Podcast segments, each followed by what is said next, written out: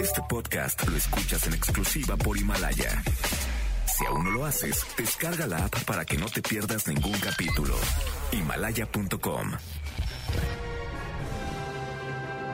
MBS 102.5 presenta Enlace 50 con Concha León Portilla. Un espacio para celebrar la plenitud y crear lazos, compartir, aprender, encontrar amigos, oportunidades y proyectos. La edad, la edad es lo de menos. La actitud marca la diferencia, porque lo mejor de la vida empieza hoy. Enlace 50.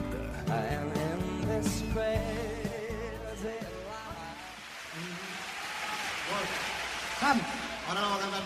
Todos juntos, por favor. Gracias, muchas gracias.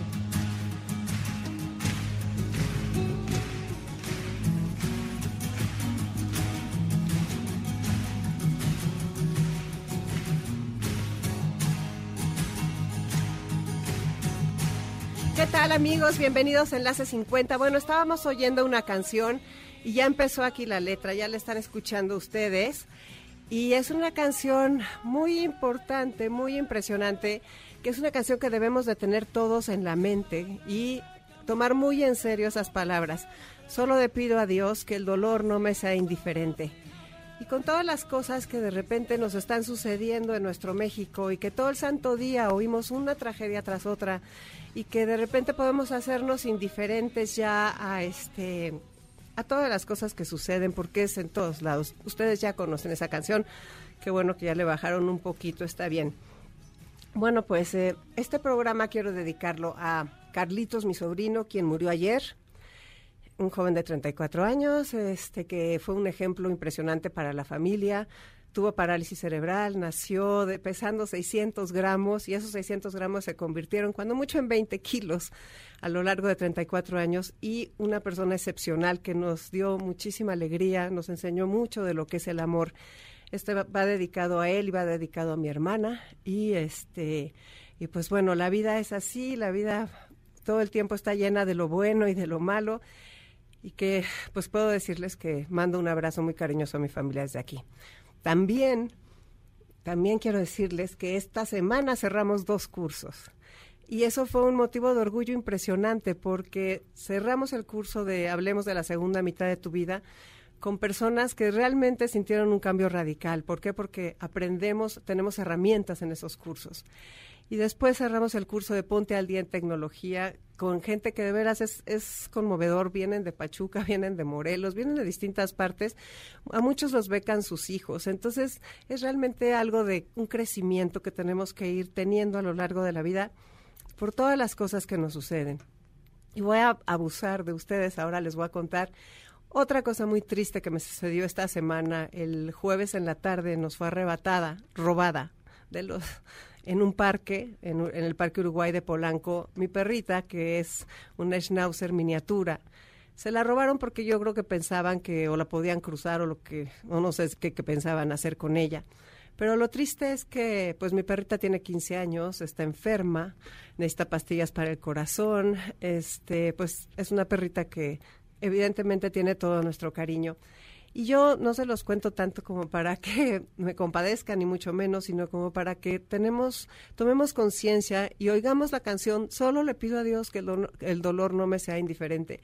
Porque si nos hacemos indiferentes ante todas las cosas que pasan por todos lados, y si no estamos unidos, y si no tratamos tanto de comprender, acompañar y gritar estas cosas que no se valen. No se vale que pasen dos personas en la tarde, te den un empujón y se lleven a tu mascota. Cuando fui a declarar, desafortunadamente, el secuestro de mascotas se ha convertido en algo que está sucediendo cada vez más. Entonces, no, no dejemos que nuestra sociedad se vaya en pique y nos quedemos callados. Hay un cuento de un agricultor que les avisó a todos que había un lobo que en las noches estaba comiendo a sus gallinas. Y todo el mundo lo único que hizo fue guardar mejor a sus animales, enjaularlos para que el lobo no se comiera a sus animales. Pero cada vez que alguien se descuidaba, el lobo se seguía comiendo cada día otro animal y otro animal y otro animal, hasta que llegó un momento en que se acabó los animales de esa zona. ¿Por qué? Porque nadie decidió enfrentar al lobo entre todos juntos. Yo los invito a que estemos más unidos, que tomemos más conciencia de lo importante que es estar juntos en estos momentos en los que todos los días oímos miles y miles de tragedias, asesinatos, feminicidios, robos, secuestros. Estemos unidos y no callemos nuestras voces. Y quiero agradecer a todos los de MBS, quienes han sido encantadores, solidarios. Luis Cárdenas, este, Los Charros, Margot, Pamela, eh, Dominique, o sea, gracias a todos los que han estado publicando, gracias a las asociaciones que se han sumado eh, a través de las redes para ayudar en la búsqueda de esta mascota, que la verdad, eso es lo que tenemos que seguir haciendo, por favor. Bueno, pues vamos a tener un programa, un programa buenísimo. Está aquí con nosotros María Cristina Pintos, bienvenida. Muchas gracias. Pues aquí estamos. Vamos a tener un programa, fíjense nada más. Ella tiene 32 años y yo tengo 61. Podría ser mi hija. De hecho, Jorge, mi hijo, tiene 32 años. Entonces, eh, vamos a hablar de algo que es muy importante. Los hijos crecen, el tiempo pasa, los padres envejecemos. ¿Y qué sucede frente a estos procesos? ¿Qué pueden hacer los hijos cuando están sintiendo y cuando nos están viendo envejecer? Les damos la oportunidad de vivir un duelo ante esos padres que los cuidábamos y ahora tal vez vamos a necesitar cuidados o empezar a necesitar más cuidados. Yo creo que es importantísimo poder hablar en familia, reconocer lo que sentimos y saber aceptar lo que está pasando. Y nunca olvidar, como me dice de Cristina, que el amor se mantiene presente sin importar la edad. Es realmente un tema que me encanta esa parte de que Enlace 50 sea intergeneracional en este momento está quedando clarísimo porque tenemos aquí una experta que nos va a decir tú eh, qué estudiaste y por qué te apasiona este tema, porque estás apasionadísima con el tema. Sí, afortunadamente eh, las puertas se han ido abriendo. Yo estudié psicología y después psico, psicogerontología y tanatología. Eh, trabajé en, la, en una residencia y ahí me di cuenta precisamente de, la importancia que son estos temas de, de hablar de lo que es la vejez y yo empecé a trabajar mucho con, personas mayores y pues, la labor no acaba. Como siempre, siempre digo, siempre hay algo que se pueda hacer. Pero de repente, paralelamente al trabajo con, con, las personas mayores, me di cuenta que había un área un poco olvidada, que inclusive nosotros como personal de la salud y estando en este pro activismo, digamos, eh, de repente volteamos a ver, bueno, ¿qué pasa con los hijos? nos, nos enfocamos mucho en que, en que las personas mayores estuvieran bien y eso está bien porque también se necesita. Pero de repente voltear a ver a, los hijos me cambió también la, perspectiva porque de repente se sentían abandonados, no sabían qué era lo que sentían, estaban viviendo cosas nuevas y de repente ahí como que se confundían los roles. Ya incluso de repente yo escuchaba algunas enfermeras que, que ya inconscientemente se equivocaban. Ya llegó la mamá de la señora tal, ay perdón, la hija Así que ya desde ahí, cómo se está viendo a los hijos de las personas mayores. Así que a partir de ahí, bueno, me puse a investigar, me puse a leer y sobre todo me puse a escuchar.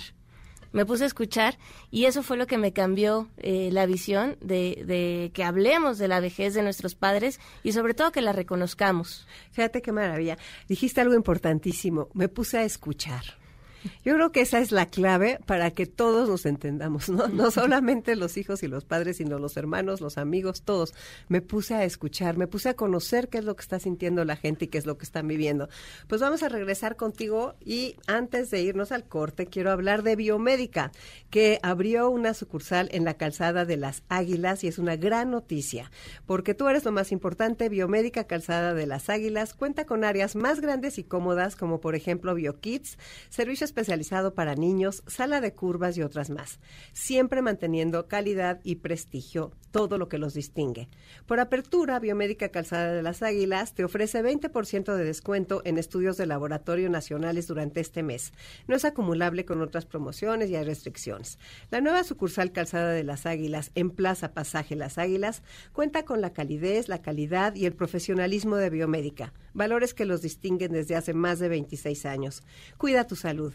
Recuerda que prevenir es vivir y cualquier padecimiento detectado a tiempo tiene un mejor pronóstico. Ya no hay pretextos. Vivir sanos está a nuestro alcance. No se vale ignorar las recomendaciones de nuestro médico. Estar informados y educados es por nuestro bien y el de las personas que queremos. Ven a Biomédica Calzada de las Águilas a realizar análisis clínicos de laboratorio. Márcanos al 5540-9180 para cualquier duda. La nueva sucursal, te recuerdo, está en el pasaje de las Águilas entre Andenes, Edén, perdón, entre Edén y Alcanfores. Recuerda que por apertura te ofrece el 20% de descuento en estudios de laboratorio nacionales durante este mes. Biomédica, ahora más cerca de ti. Biomédica, tu salud, nuestra pasión. Consulta a tu médico. UNAM, cédula profesional 269508, permiso de publicidad 1933002 T1A 0823.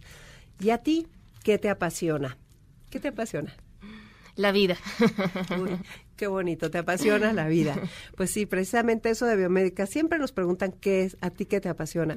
Y creo que si queremos vida, estar sanos y hay que cuidarnos muchísimo. Soy Concha León Portilla, me voy a un corte, no tardamos nada, no se vayan.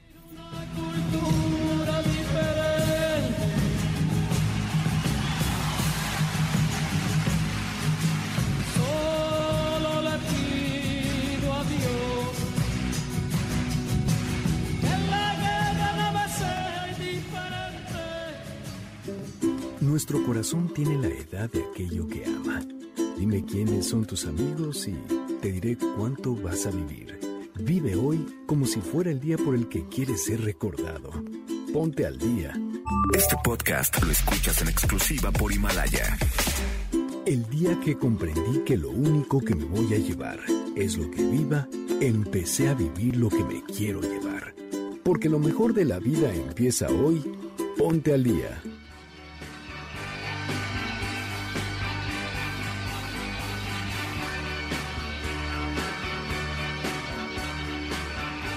Bueno, pues ya ven qué cambiazo de canción podemos ser héroes, ¿verdad? Hay mucha gente que es héroe desde diferentes trincheras y el chiste es que no soltemos esa parte de estar todos juntos y de estar pegados para que logremos las cosas que hacen tanta falta. Muchas gracias Alejandro por tu pésame y por decirme que ojalá encuentre a mi mascota. Yo también rezo por encontrar a mi mascota todo el, todo el tiempo. Vamos a empezar aquí con la plática con María Cristina, con Cris, y pero ya tengo aquí preguntas. Lo que quiero es que empiece ya un poquito y ahorita, este Andrés, vamos a hablar de ti, también Tere Carvajal y vamos a vamos a, Irma, también vamos a hablar de tus preguntas. Bueno, entonces, ¿cuál es el contexto? ¿Cuál es el marco de esto de, de los hijos que ven envejecer a sus papás? Hay veces que no, no nos damos cuenta. Como hijos a lo mejor estamos ocupados eh, creciendo, estamos ocupados desarrollándonos profesionalmente, haciendo nuestras vidas eh, personales, etcétera. Y la vejez de nuestros padres nos llega como si nos pegáramos este, con un vidrio que no, que no vemos. Y a partir de ahí es, es qué empezamos a hacer. A mí me llama mucho la atención a veces ver a, familiares que llegaban todos los hijos, es que mi mamá estaba bien y, y pues se veía claro que ya llevaba como un deterioro, que los hijos estaban en esta negación. Y me atrevo a hablar de negación porque también el ver envejecer a los padres se convierte en un duelo. Claro.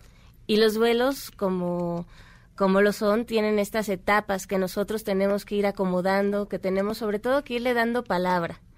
En la medida que le damos palabra a, nuestras emociones, a nuestros eh, sentimientos, permite que nosotros vayamos elaborando ese duelo y que internamente podamos ir acomodando y adaptándonos a esta nueva realidad.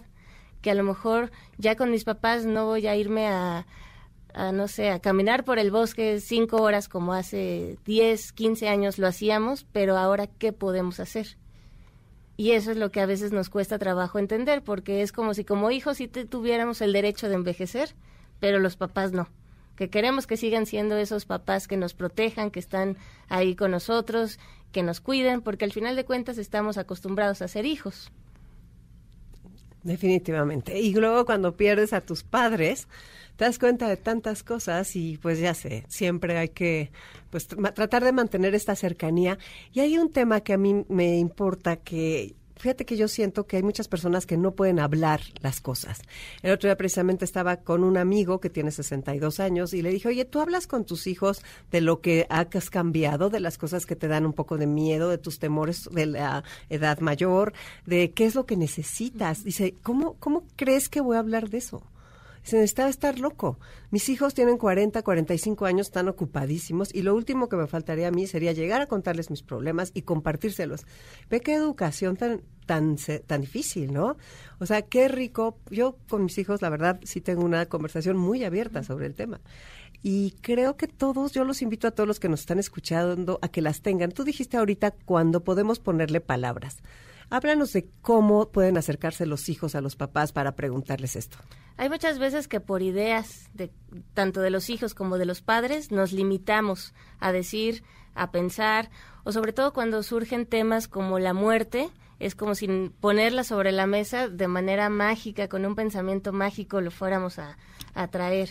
Me ha tocado también escuchar familias que la señor o el señor quiere hablar de la muerte con sus hijos y los hijos, adivina que dicen, no, no, no, no, no, no hables de eso. Pero al final son los propios miedos. Definitivamente, pero hay que tratar de evitarlo. O sea, realmente yo era de esas y la verdad me perdí mucho porque cuando mi papá trataba de decirme, oye, es que fíjate, yo no, pa, no, no es necesario, de veras. Y ahorita realmente no quisiera ser así con mis hijos, tener que tengan la certeza de que voy a contar con una voluntad anticipada, que de hecho ya la tengo, y sobre todo tener la conciencia de que todos vamos para allá y de que sí va a pasar. Exactamente. Digo, nadie nos vamos a salvar. No conozco a, alguien que, se haya salvado de la muerte o de, alguna pérdida, pero como dices, si nosotros lo podemos hablar, si podemos tener este diálogo, también, digo, como padres, es una gran ayuda para los hijos y también si hay hermanos, también es una carga que se libera. Porque hay veces que un hijo quisiera hacer una cosa, otro hijo quisiera hacer otra, porque al final, aunque es el mismo padre, pues para cada hijo representa un padre diferente. Así que si nosotros podemos fomentar este diálogo desde decir cuestiones de voluntad anticipada, llévenme o no al hospital, háganme o no todo lo, lo humanamente posible, todo eso es válido. Pero si se habla y si ya tenemos esta opción como la voluntad anticipada, pues libera muchas culpas.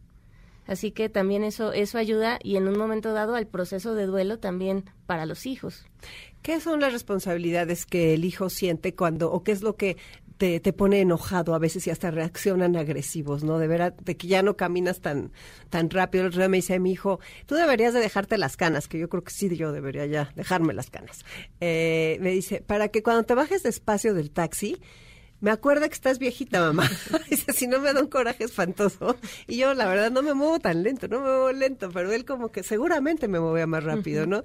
Y camina más rápido y órale, o sea, entonces, ¿qué, ¿qué se puede hacer? Ahora que dices eso, estaba recordando también una plática en una clase que, que justamente era eso, que, que una alumna nos comentaba, es que yo veo a mi mamá y no se ve grande. Claro. O sea, por fuera ella la ve con esta vitalidad, con estas ganas, pero internamente ya no era tan rápida como antes lo hacía. Así que ahí debe de haber como que un ajuste entre, entre lo, lo interno y lo externo. Pero también si nosotros como hijos nos atrevemos a, a, ver esos, esos cambios. Así que a nivel emocional como hijo, pues de repente es como medio contradictorio, porque por un lado vemos esa lentitud, pero por otro lado no la queremos ver. Así que eso, eso genera que nos lleguemos a enojar, pero nos enojamos no por, por hacer berrinche, sino que es, volvemos a lo mismo, a ese miedo de que mi mamá, mi papá esté envejeciendo y que en un momento dado también va, va a fallecer, que es lo que está debajo de ese miedo. Y luego la otra cosa, el otro día oí, ¿hasta qué edad dejo manejar a mi papá? ¿Qué? Te la preguntaron a ti. ¿Qué dices en esos casos? dejo manejar, o sea, yo dejo, ni siquiera, o sea, la pregunta es lo que es tremendo. ¿Hasta qué edad dejo que maneje su dinero? Hasta la manera en la cual hacemos la pregunta. Como decía, no nos volvemos padres de nuestros padres que necesitan nuestro apoyo, que necesitan a lo mejor cuidado, sí, pero algo muy importante es siempre mantener la independencia y la autonomía. ¿Qué tanto él se pone en riesgo o pone en riesgo a los otros por no querer, por, por manejar? Esa es, yo creo que sería la, la pregunta principal. Y también preguntarle a la persona. No se vuelven niños esta idea de, de las personas, los, las personas mayores se vuelven después como, son como niños, no. no es por ahí, son, son personas mayores y hay que respetarlas y hay que darles esa, esa autonomía y esa capacidad de poder decidir y a lo mejor eh, volvemos a, lo mismo de la palabra, entablar ese diálogo y que se pueda llegar a algún acuerdo, porque respetando también el deseo de la persona de hasta cuándo no manejar. Y también la parte del acompañamiento, ¿no? O sea, de, la impaciencia y del acompañamiento. Porque, bueno, la impaciencia viene un poco cuando no podemos usar el control los papás muy bien, el de la tele, ya no digamos las otras cosas de la tecnología. Todas esas cosas, este, como que tratar de hacer tiempo de calidad. ¿No crees? Porque no dejar que sean puras conversaciones vanas o, o pasarte así el día como si no hubiera existido, sino estar más cerca para que puedan fluir los consejos de ambas partes y el entendimiento. Sí, y escucharse de ambas partes, cada quien tenemos nuestra propia historia, cada quien vemos las cosas desde una óptica diferente, pero cómo, cómo entendernos. Y a lo mejor como hijos, si les hablamos a nuestros papás, es que queremos hablar con nuestros papás. No escuchar, es que tu hermano ya no sé qué, y es que no sé qué, pero a ver, yo como hijo te estoy hablando a ti, mamá, a ti, papá, qué podemos, qué podemos hablar, qué podemos dialogar en, en, esta, en este aquí y ahora. Ya no, no tanto qué, qué pasa alrededor, sino esos momentos ya, ya únicos, porque al final no sabemos cuántos más va, van a haber. Así que mientras existan, también aprovecharlos. Definitivamente. Ah, mira, ya vamos a empezar a las preguntas porque me da pena con las personas que nos están escribiendo. ¿Cómo puedes mejorar la transición entre que están dejándote y siguen necesitando de ti pero no lo aceptan? Los hijos. Mi hija está terminando la prepa y ya cree que por ser adulto no necesita de nosotros, pero se le olvida la bata de química y nos habla para que se la llevemos. Andrés Ordóñez. Pues nunca dejamos de ser hijos y ellos nunca dejan de, ser nuestros papás. Solo hay a lo mejor eh, que establecer otros, otro tipo de, de relación porque la relación que tenemos con nuestros papás de niños es una, la que tenemos de adolescencia y así en cada una de las etapas del desarrollo, pues va a tener unos nuevos matices a lo mejor ya como más adultos, con padres adultos mayores, es esa oportunidad también de reencuentro, de entendimiento, incluso de perdón, que, lo he llegado a, ver. ¿Cómo manejas eso? Reconociendo que también los papás hicieron lo que podían con lo que tenían en el momento que, lo estaban viviendo, ni más ni menos. Y, nos dieron a lo mejor lo, lo mejor que tenían en ese momento y nosotros ya como hijos no podemos seguir como responsabilizando ni cargando todo hacia nuestros padres. También hay que reconocer lo que ellos hicieron y también reconocer lo, propio. Y eso también nos ayuda a soltar, a hacer un duelo, porque también los duelos no solo es la pérdida o la muerte, también son esos duelos de esos ideales, de esas ideas con las cuales yo crecí y las asumí, que también las tengo que ir soltando. Y dar cuenta que es lo mío, que es parte de mi historia y que es parte de la historia porque también nuestros papás tienen su propia historia. Entonces, claro, entonces tú manejas momentos, por ejemplo, que hay mucha tensión y la familia este, necesita llegar a un acuerdo. Sí, me ha tocado atender en, en el consultorio a familiares que lo primero, si hay mucha tensión, es darles pie a que hagan catarsis, a que saquen todo lo que ellos sienten y el hecho de sacarlo ya hay una elaboración, ya, ya empieza la, la, la persona a entender porque se están escuchando. Y al estar en un lugar neutral, a lo mejor como, como el consultorio, hace una diferencia muy, muy significativa de, bueno, aquí se vale decir lo que sea, aunque estemos en, en familia. Y, y si hay una persona, sobre todo he visto hijos que a lo mejor la, la persona eh, mayor está hospitalizada. Y es esas preguntas de qué vamos a hacer. Y el, y el poderlo hablar y el poder escuchar a los hermanos, el poder preguntarles, bueno, ¿qué le gustaría a tus papás que hicieras? Alivia muchísimo la, la tensión y ayuda a, a este tipo de, a evitar también problemas entre la familia. Eso fíjate qué importante, porque al final estamos regresando a lo que dijiste al principio, ponerle palabras a las cosas. Hay muchas familias de personas de 60 en adelante, que la mayor virtud era no decir lo que te pasaba, ¿no? Disimúlalo. Aquí en la casa no nos gusta hablar de lo que sentimos, ¿no? Todas esas cosas para los hijos acaba siendo como un muro que no pueden pasar. Y esa, esa fortaleza mm, disfrazada realmente hay que tratar de, pues, de ser más blanditos, ¿no? De decir, a ver si ven, dime qué sientes, qué pasa y en qué podemos ayudarnos. Bueno, también aquí hay otra persona que nos dice que cuando tus hijos no te pueden cuidar, ¿cuál es la alternativa? Tere, pues eh, con mucho gusto comunícate, mándanos un WhatsApp al 55 23 25 41 61 y te vamos a dar un montón de alternativas para las personas que viven solos y que necesitan apoyo. ¿Tú sabes de una a la mano que tengas? Eh, siempre hay estas opciones de, respiro para poder cuidar, hay opciones de centros de día, este... Sí, acércate a cursos, ven a los cursos de Enlace 50 que de veras te suben el ánimo, ve a los centros de día, hay infinidad, te podemos ayudar de acuerdo a donde vivas, ve también, por ejemplo, hay este en las delegaciones, en el DIF, o sea, hay muchas, muchísimas oportunidades. Y hay empresas que se dedican a cuidar pacientes a domicilio. Buenos días, Irma Muñoz Nieto quiere comentar que su hermano mayor murió en septiembre de 2017 y su mamá entró en una depresión tremenda, la ha tocado cuidar, ha visto cómo se consumía. En agosto de ese mismo año operaron a su papá de la cabeza. La vida, la vida, qué barbaridad. Ahora es la cuidadora primaria y le da mucha tristeza ver cómo está chiquito e indefenso el papá y la mamá deprimida. Y entonces a ella le duele muchísimo la situación que está pasando. Los quería disfrutar como antes, sanos, fuertes y activos. ¿Qué consejo le das a Irma? Pues también externar todo todo lo que siente y que se dé esos momentos para ella misma. Ser hijo y cuidador no es cosa no es cosa fácil porque también a esos roles se se pierden es hasta qué punto soy hija hasta qué punto soy soy cuidador. Y eso hace que, que la relación y el desgaste propio se, se vaya acabando. Y como cuidador siempre pues como nos dicen en los aviones primero ponte tú el oxígeno y después al que está a un lado. Así que esa sería como mi mi mayor recomendación para, para ella, no, no olvidarse de, ella misma y de cuidarse. También, por favor, ponnos un WhatsApp 55 23 25 41 61 para ofrecerte opciones de cursos del cuidado del cuidador y de libros y cosas que te pueden servir. Estamos contigo y sabemos lo difícil que es y te mandamos un abrazo. ¿Es normal sentirse enojada cuando cuidamos de nuestros padres? Aurora Rodríguez. Claro, porque son todos esos miedos es más fácil enojarme a reconocer que tengo miedo, a reconocer que estoy triste, a reconocer que ya mi papá o mi mamá no es la misma persona físicamente, porque siguen siendo los mismos, pero que ya no, no tiene esa vitalidad que antes, que antes tenía. Así que es más fácil enojarme, es más fácil estarle reclamando de, ay, ¿por qué haces eso? O si ya nos repitieron la misma pregunta o lo mismo 30 veces, ya te lo contesté pero lo que hay debajo son, son esos miedos. Y como yo pensaba el otro día, pues nosotros cuando éramos chiquitos, ¿cuántas veces en el coche no decíamos, ya llegamos, ya llegamos, cuánto falta, cuánto falta? y pues nuestros papás siempre nos contestaban de buena manera. Así que ahora pues también recordar eso, cuando nuestros papás nos están preguntando lo mismo, porque por alguna condición ya no se acuerdan, pues contestar siempre desde esa posición de amor. Ahora se repite la historia, ¿verdad?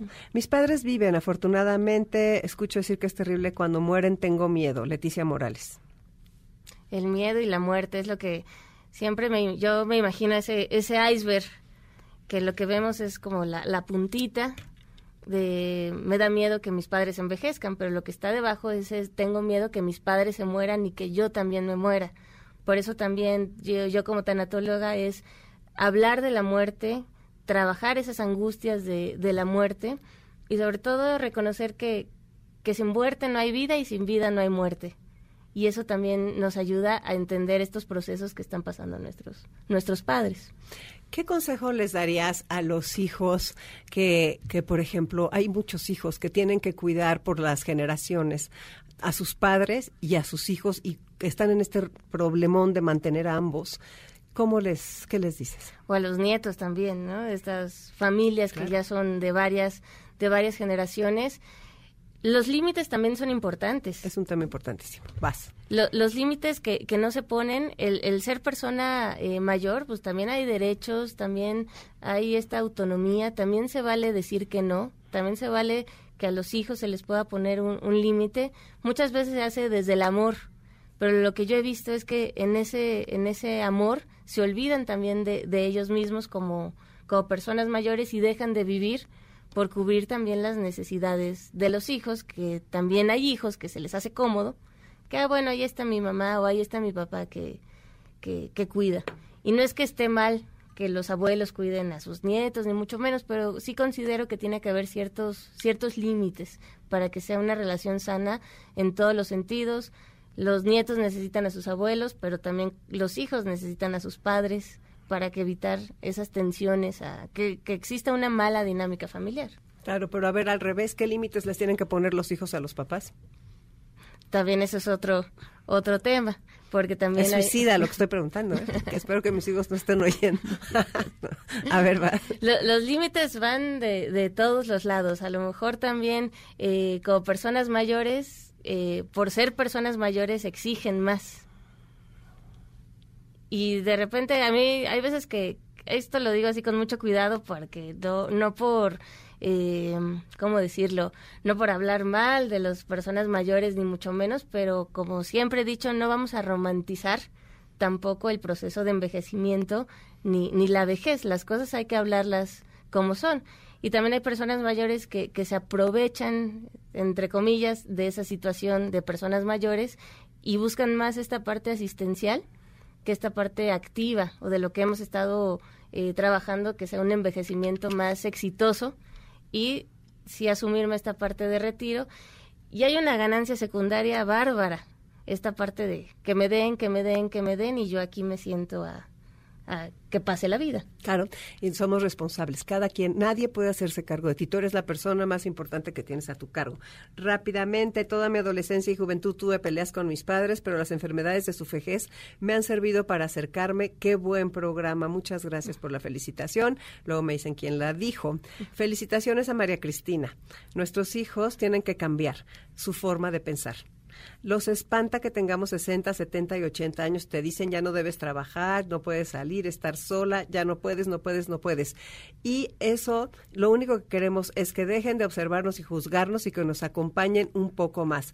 En este último trecho, no solo prohibir, Aurora Saracibar. Gracias, Aurora, tienes toda la razón. ¿Y qué se dice también de cuando los hijos no quieren que el papá tenga novia o la mamá tenga novio después de un divorcio o de una viudez o de algo así? Hay muchos hijos que se ponen como locos. ¿Qué hacemos con ese tema? Tenemos que darles, eh, digo, no somos dueños de nuestros padres como, como hijos y si eso les está dando vida y felicidad, y felicidad pues ¿por qué no? Y hay que ver para qué. Yo siempre hago una pregunta, ¿le afecta a la persona? No. ¿Afecta a otros? No. Entonces, pues que si, si esas partes no se ven comprometidas y no le está afectando, hay que darles la, la oportunidad, pero es ver qué es lo que está pasando en los hijos. A lo mejor, si es en el caso de una viudez, el hijo todavía está en duelo por la muerte del padre o de la madre y le es muy fuerte ver que su que su padre esté con otra persona. Por eso no hay que quedarnos solo en el discurso eh, superfluo. ajá, hay que irnos a lo más profundo y qué es lo que le representa esas acciones a las personas. Hay que echarnos un clavado en lo más profundo y decir, como les decía, no, no es miedo, es tristeza, pero es más fácil manifestarlo con enojo, con rechazo, enojarme, en lugar de reconocer que estoy todavía triste porque se murió mi papá, que estoy triste que mis papás están envejeciendo, o por todos estos cambios que la vida se, se están dando. Hay algo interesante aquí, el cuidado. Mi esposa son cinco hermanos, es la única mujer y son cinco hombres y ella y pues la mujer es la que está todo el tiempo cuidándolos y tiene algún miedo de que tiene miedo que algún día perder a sus padres también. O sea, no solamente el cuidado, sino el perderlos. Pasa mucho en las familias, es lo mismo. Yo creo que se tiene que hablar.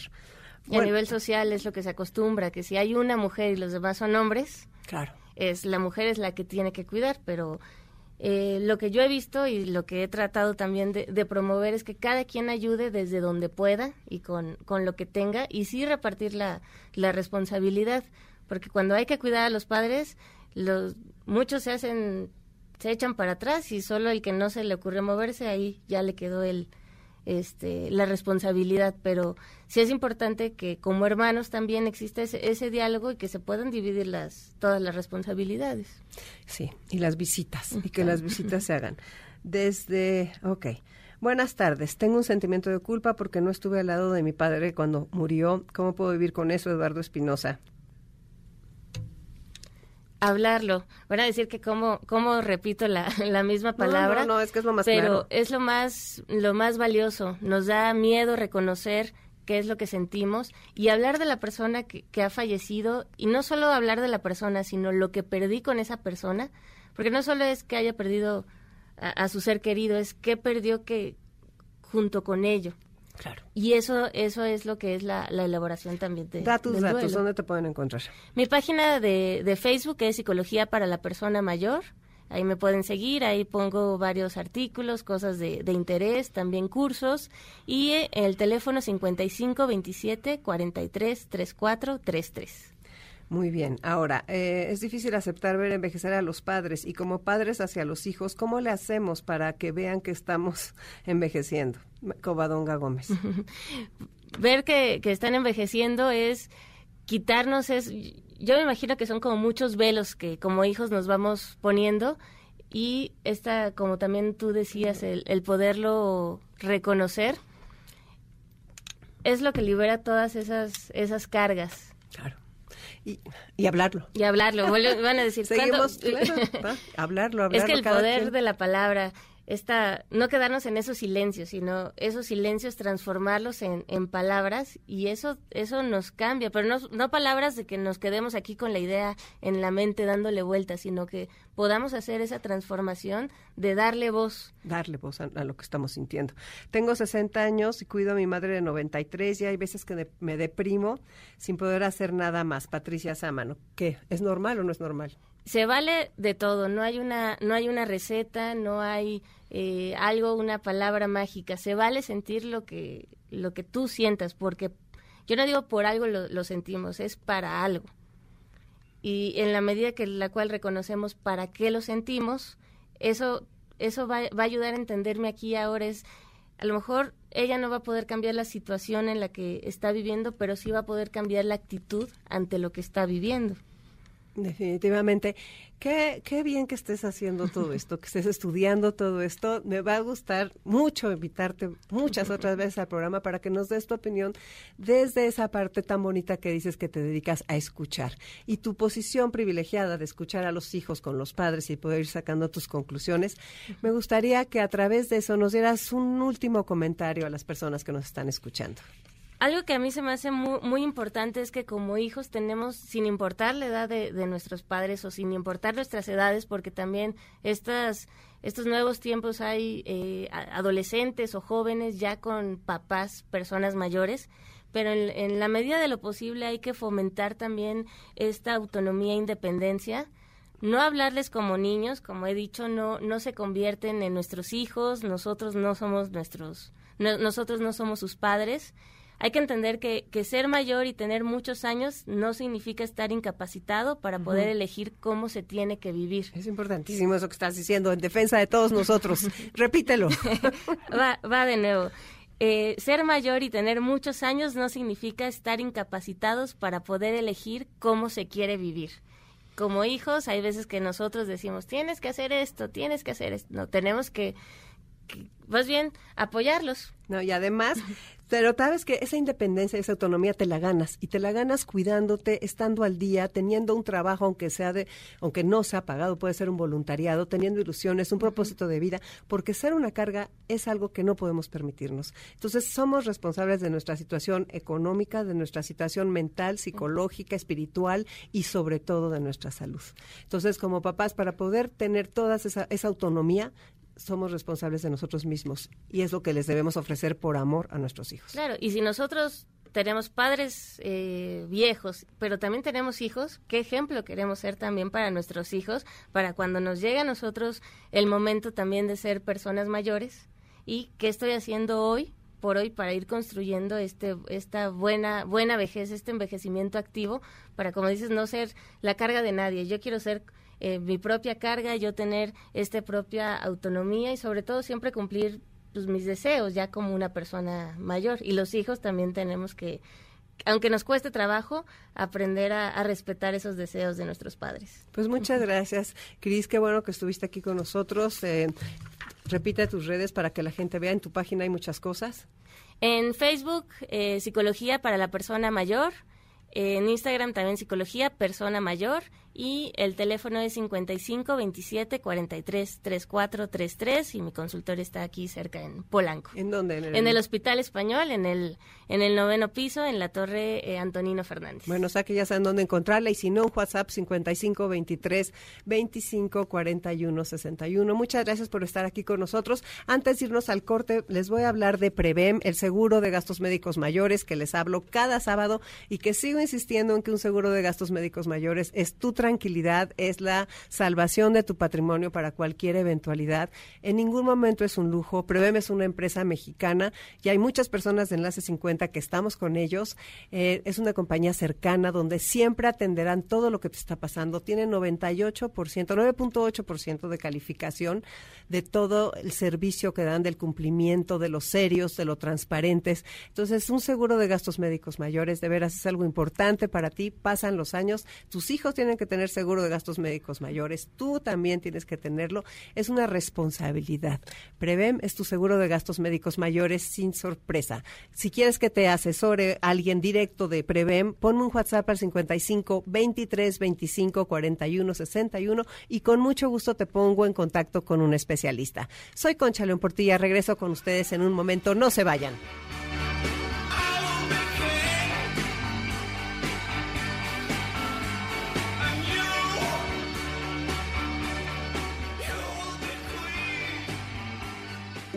No esperes ni al viernes, ni al indicado, ni a quien se fue, ni a quien no quiso, ni a quien aún no eres. La vida está sucediendo ahora y no espera. Ponte al día. Este podcast lo escuchas en exclusiva por Himalaya. La vida siempre se divide en dos sin importar tu edad. La vida que has vivido y la que te queda por vivir. Aunque te falte un solo día por vivir, tienes toda la vida por delante. Ponte al día. Bueno, pues ya estamos aquí, ya estás ahí, Adriana Malvido. Ya, Concha, mucho gusto de estar con ustedes. Oye, pues muchísimas felicidades. Cuéntanos del premio que te van a dar mañana. El homenaje, homenaje. Sí, mira, es un premio homenaje realmente. Yo me gusta la palabra premio eh, porque es un premio que se da desde hace treinta y tantos años y lleva el nombre de Fernando Benítez, que Fernando Benítez es como el padre del periodismo cultural contemporáneo moderno en México, el padre de los suplementos culturales en los diarios, hizo unos suplementos importantísimos como Sábado en Uno más Uno, México en la Cultura, La Cultura en México, después hizo la jornada semanal, pero además es el autor de la enciclopedia Los Indios de México, cinco tomos que es el resultado de su recorrido por, por el país, eh, para hablar de las culturas indígenas, en fin, pues es para mí, imagínate el honor de recibir un premio que él recibió hace treinta y tantos años y después se da cada año a un periodista cultural. Pues sí, eres una periodista cultural, eres una escritora, tienes una trayectoria maravillosa. Adriana y yo somos amigas desde chiquitas y pues además del cariño enorme y el orgullo enorme que me da de veras que estés recibiendo esto, creo que es merecidísimo porque eres una de las personas más, bueno, la persona más comprometida y apasionada que conozco con tu trabajo. cómo te emociona cada nota y cómo le metes el alma a cada cosa que haces. ¿Qué significa para ti? Eh, el premio, el periodismo cultural. El periodismo cultural, el premio y el trabajo. Mira, pues eso, es una pasión. En, en, este país, Concha, ser periodista cultural, periodista cultural es un lujo, es un privilegio, porque tenemos una riqueza inabarcable, ¿no? Eh, y además sigue creciendo, nunca se acaba, nunca se acaba de, de de conocer, digamos, ¿no? Entonces siempre hay algo nuevo, escritores, pintores, bailarines, artesanos, creadores, científicos sociales, todo lo que el periodismo cultural abarca es inacabable, entonces es un tesoro. Para mí pues ha sido mi trabajo desde hace 40 años, pero es un trabajo que siempre lo digo hoy como lo dije hace 40 años cuando empezaba, es un privilegio, es un, un regalo poder dedicarme en el día, dedicarle tantas horas a algo que me gusta tanto, ¿no? Y, y que sí, me apasiona como tú dices y creo que cuando no hay pasión, pues tienes que dedicarte a otra cosa. Y todo lo que has aprendido, ¿no? Realmente en 40 años de hablar con personas, de ir a eh, cosas, o sea, realmente todo lo que tu, tu mente, ¿no? Cómo ha ido creciendo y cómo, cómo qué, qué bonito es adentrarse y descubrir tesoros en tantas cosas. Sí, mira, y lo que tú dices en, las personas, muchas veces haciendo una entrevista, estoy pensando para mis adentros, qué suerte tengo, es como una cátedra particular, ¿no? Porque entrevistas a gente que sabe, donde el conocimiento es el tema, o quizá el humor, ¿eh? Puede ser también un caricaturista, o es muy divertido. Por eso mi, columna le puse cambio, cambio y fuera, porque son muchas áreas las que me apasionan y, y, y quiero abarcarlas todas y entonces siempre hay algo nuevo que encontrar. Y por supuesto que aprendes muchísimo, aprendes que este país, y creo que es bueno decirlo en este momento, somos mucho mejores de lo que reflejamos nosotros en los medios, somos seres mucho más complejos, mucho más profundos de lo que parece, nos dividen en dos, no, no, no, somos mucho más que eso. Entonces es estarlo viendo todos los días, ¿no? Sí, realmente yo creo que es un privilegio. Y lo que quisiera preguntarte, dentro de los libros que has escrito, dentro de los temas que has tratado, ¿qué es lo que más te ha movido el corazón? Mira, todos de alguna manera, ¿no? Porque eh, eh, ya sé que es una respuesta que parece fácil, pero es sí es como los hijos no todos se mueven de distinta manera. Eh, eh, Naui Olin me despertó una curiosidad tremenda. Eh, Guillermo Arriaga la biografía fue adentrarme en la vida de otro que es muy interesante y de un hombre, ¿no? Entonces, al, escribir yo su biografía, tenía que ponerme un poco eh, en una voz masculina, que es, que es diferente, entonces como una aventura, ¿no? Uno que me movió muchísimo fue el de los náufragos de San Blas, porque me sacó digamos, de mi zona de conocimiento, que es el mundo del arte, la cultura, fundamentalmente urbano, me llevó al mar a, conocer el mundo de los tiburoneros. Entonces te, dices, mi mundo es muy chiquito, tengo que, tenemos que ampliar la mirada, ¿no? Y la Reina Roja, pues fue, yo creo que un evento, es un eh, hallazgo arqueológico que me toca atestiguar y quizás si es en términos de vocabulario el más emocionante, ¿no? Porque se te sale el corazón, verdaderamente, de tener un encontronazo así con el pasado. Pues claro que todos tienen algo distinto que me dieron, pero pero es bonito recordarlo, ¿no? Te agradezco la pregunta. ¿Y cómo se ha cómo has trascendido o, contagiado esa gana, ese deseo de enseñar a tus hijas y a tus hijos, bueno, a tu hijo que felicidades a Miguel por su cumpleaños, dile por favor, y a tus hijas y cómo realmente cómo el aprendizaje, ese, esa parte de la familia y la mujer que entrevista tanto y las pláticas, ¿cómo funciona? Pues mira, yo creo que eso lo contagia sin querer, la vida lo va, porque cuando ellos eran chiquitos, pues eh, er, es, es una dificultad, digamos, práctica, ¿no? Estar, no estar en casa, las ausencias, pero yo creo que cuando los hijos ven a una mamá contenta, que viene de trabajar a platicarles lo que le pasó en el día.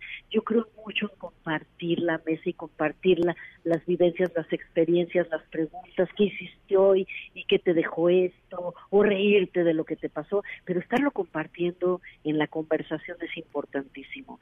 Entonces, si algo he podido transmitir del gozo, de la curiosidad y del afán de sorprenderte, pues, pues estoy fascinada. Y creo que mis hijos sí son gente apasionada con lo que hacen, curiosos, inquietos. Oye, y Miguel, Miguel, tu pareja, el amor de tu vida que te ha acompañado siempre.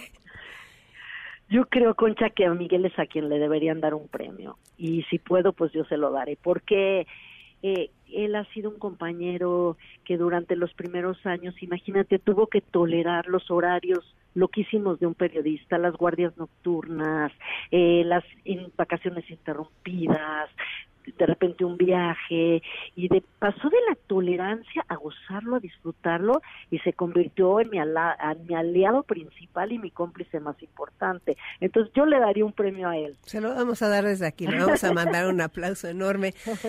Oye, ¿y cómo se transforma esta persona en abuela y cómo se organiza para tener a los nietos y para disfrutarlos como los has disfrutado? Pues es que los nietos son de veras un postre maravilloso, un esperado en la vida, ¿no? Es puro gozo. Entonces, claro que claro que uno eh, da gracias por eso y sabes que son un motor. Lejos de sentirte, digamos, en, en una etapa que va al final, al contrario, te, te llenan de combustible para seguir, te llenan de juventud, digamos y te llenan de esperanza también. Entonces, pues me organizo como puedo, porque dentro de una persona somos muchos, ¿no? Entonces sí, soy abuela, soy mamá y sigo siendo reportera y amiga y pues creo que le debo mucho a la vida. La verdad es que ha sido generosa conmigo y con todos y mis defectos, mis errores, porque también llegan momentos en que hay que ser autocríticos como ahorita, después de 40 años. ¿Qué me faltó? ¿Qué no hice? Y no para amargarse, sino para superarlo, ¿no? Intentar eh, de alguna manera resarcir esos errores ahora. Tú te refieres a autocrítica en el trabajo y en todo, ¿verdad? Sí, por supuesto, en todo. Sí, hay etapas en las que te paras, ¿no? Porque uno va por el mundo corriendo, trabajando, haciendo lo mejor que puede. Y esta es una oportunidad para parar y reflexionar. ¿Qué he hecho? Eh, y sí, bueno, la autocrítica es todos los días. La verdad es que sí hay un ejercicio ahí muy fuerte en el periodismo y mis maestros me han enseñado a hacer así, ¿no? Mis maestros que no saben que son mis maestros, ¿no? Periodistas que yo he admirado mucho como José Emilio Pacheco, Elena Poniatowska, Monsiváis. Sí, de ser autocrítico, revisar cada cosa y pensar, podría haber quedado mucho mejor, y en la vida, por supuesto que también, por supuesto. Pues muchas felicidades. Eh, por favor, disfruta muchísimo tu homenaje mañana y que vas a estar rodeada de una cantidad tremenda de personas que te quieren y de otros tantos que te quieren y te admiran. Entonces, pues gózalo al 100 y estoy orgullosísima de ti. Te mando un abrazo con todo mi Muchas gracias, Concha. Yo también, te, me encanta tu programa, así que es un, un gozo enorme poder formar parte de él hoy. Muchas gracias. Pues sí, un abrazote. Y ahorita ya viene aquí Dominique, ya vamos a entrar con, eh, con Amores de Garra. Y este, pues bienvenida, Dominique. Gracias. ¿Cómo estás, mi querida Concha? Pues aquí, ya sabes, tristeando. Ay, no, Muy agradecida contigo por todo lo que has hecho, de veras que... Ay, por favor. Pero sí, este es un tema, ¿verdad? Eso de, que sucedan... Sí esas maldades. Es, totalmente y, preocupa que como decían por ahí en redes, ya no puedes salir a pasear a tu perro porque no sabes qué es lo que va a pasar, ¿no? Exactamente, no sabes qué es lo que va a pasar.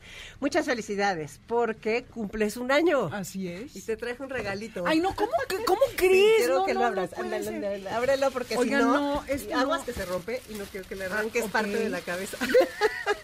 Entonces, muchas felicidades, muchas felicidades. Creo que tu programa, como siempre te digo, es un abanico gigantesco de ideas, de historias, de todo. No, bueno, está en que, a ver, espérenme porque está envuelto. es bueno, un ir reno navideño de barro increíble, un venadito. Pero a ver, saca ahí, hay otra cosa allá ah, hay otra cosa. Bueno, te ayudo ok, bueno, nos van a matar. Saca el reno, si quieres yo destapo Oye, qué bárbara. No, esa es de que cumples un año. Ay, qué, linda. Concha, qué bárbara. Muchísimas gracias. No, no, te hubieras molestado, pero ya que te molestaste. qué bueno. Bueno, pues ya se va. Se va en la S50. Les mando un abrazo con todo mi cariño. Todos hagan changuitos para que parezca mi perro. ¿Y no has sabido nada? Nada. Dígales. Ay, nadie me ha hablado, no ha dicho nada más. Que algunos que tratan de hablar para extorsionar. Es interesante. Eso no falta. Tema ¿eh? de que hay videos, todo lo que me mandaste, qué barbaridad. Muchas gracias por todo a todos los que escuchan Enlace 50 y nos escuchamos el próximo sábado, que es 14 de diciembre. Exacto. Y los dejo aquí con Dominique. Hasta luego. Muy bien, pues eres lo máximo, Concha. Ya no sé qué decirte. Qué bárbara. Está increíble. Gracias. Estoy. Sí, para que llegue intacto. Exacto. Muy bien. Oigan, pues muy buenas tardes. Espero estén muy bien. Y ya oyeron, eh, cualquier noticia que tengan de Bali la tenemos en nuestras redes, la tengo en mi Twitter personal, está por todos lados, en el de Amores de Garra, se les va a agradecer. Y ya saben cómo sucedió, supongo que Concha ya se los platicó, pero eh, iba eh, caminando en el Parque Uruguay en Polanco, empujaron a la persona que traía a Bali, la perrita Schnauzer miniatura, de 15 años que además utiliza un medicamento para el corazón, lo cual agrava la situación la empujaron y la arrebataron a la perra y de hace dos, tres días no se sabe nada de ella. Si ustedes han visto algo por el estilo, les parece sospechoso la perrita, en fin, por favor comuníquense, en las redes viene toda la información. Y pues eh, como aprendizaje tenemos que siempre tener a nuestros animales identificados para que cuando menos nos hablen para extorsionarnos, porque de esta de otra forma no se sabe, ¿no? De quién es, de dónde es, en fin. Supongo que en la foto la van a ver, se veía muy jovencita muy bien cuidada y la persona debe haber dicho, no, bueno, pues aquí ya hice mi agosto. Y pues la sorpresa debe haber eh, llegado a esta gente cuando vieron que era una perrita ya mayor y, en fin, pero bueno, ojalá, ojalá nos puedan decir aquí a Concha alguna información al respecto. Qué bueno que están con nosotros, bienvenidos, esto es Amores de Garra. Tenemos un programa muy bueno, tenemos a tres invitados increíbles, al doctor Julio Escalante, que nos va a hablar acerca de cuidados dentales, y eh, tenemos a la diputada Leticia Varela, que hizo una propuesta de ley de bienestar animal, y además a la abogada animalista Enriqueta Garrido, que es una eh, frecuente e invitada eh, con nosotros, parte fundamental de este equipo. Estamos Michael Amador en los controles, Moisés Salcedo, eh, Karen Pérez y Adriana en el espíritu, porque prefiero irse a Puerto Vallarta en vez de venir a cumplir con sus labores. Estamos cumpliendo hoy un año muy emocionados de que estén con nosotros. Yo soy Dominique Peralta. Estos Amores de Garra. Vamos a ir rapidísimo a un corte y volvemos porque la discusión se va a poner muy interesante. ¿Qué? ¿Cuántos años tengo? ¿A quién le importa? NBS 102.5 presentó Enlace 50 con Concha León Portilla. Te esperamos el próximo sábado, una a 2 de la tarde, por MBS 102.5.